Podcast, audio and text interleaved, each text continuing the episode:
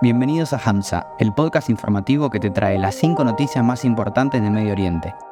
Hoy es miércoles 29 de marzo de 2023 y esto es lo que tenés que saber sobre la región.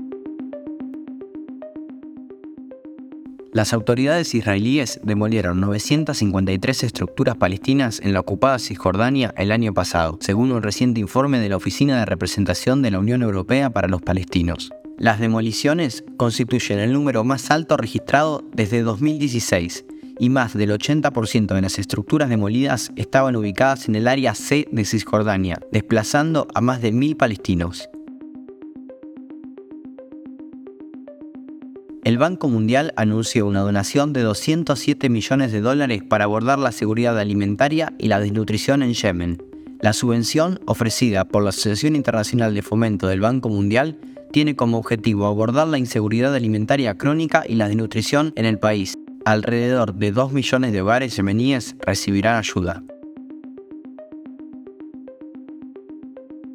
Después de un caos en el horario que duró 48 horas, el primer ministro del Líbano anunció que el país cambiará sus relojes a la hora de verano a la medianoche de hoy miércoles. Tras la fuerte oposición que recibió la propuesta de Mikati de mantener la hora de invierno hasta el final del Ramadán el 21 de abril, el primer ministro finalmente se rindió a la presión política y esta noche el país mediterráneo adelantará una hora en sus relojes.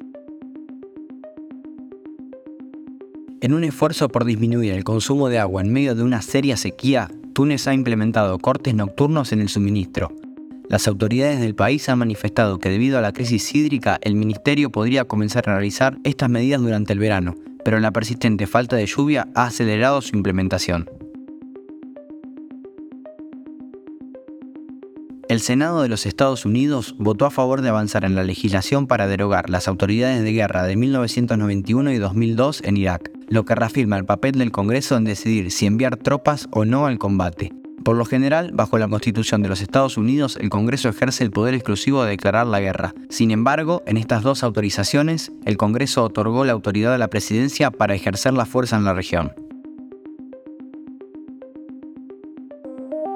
Este fue el resumen informativo de hoy. Si te gustó, no dudes en compartirlo. Nos vemos mañana en una nueva edición de Hamza.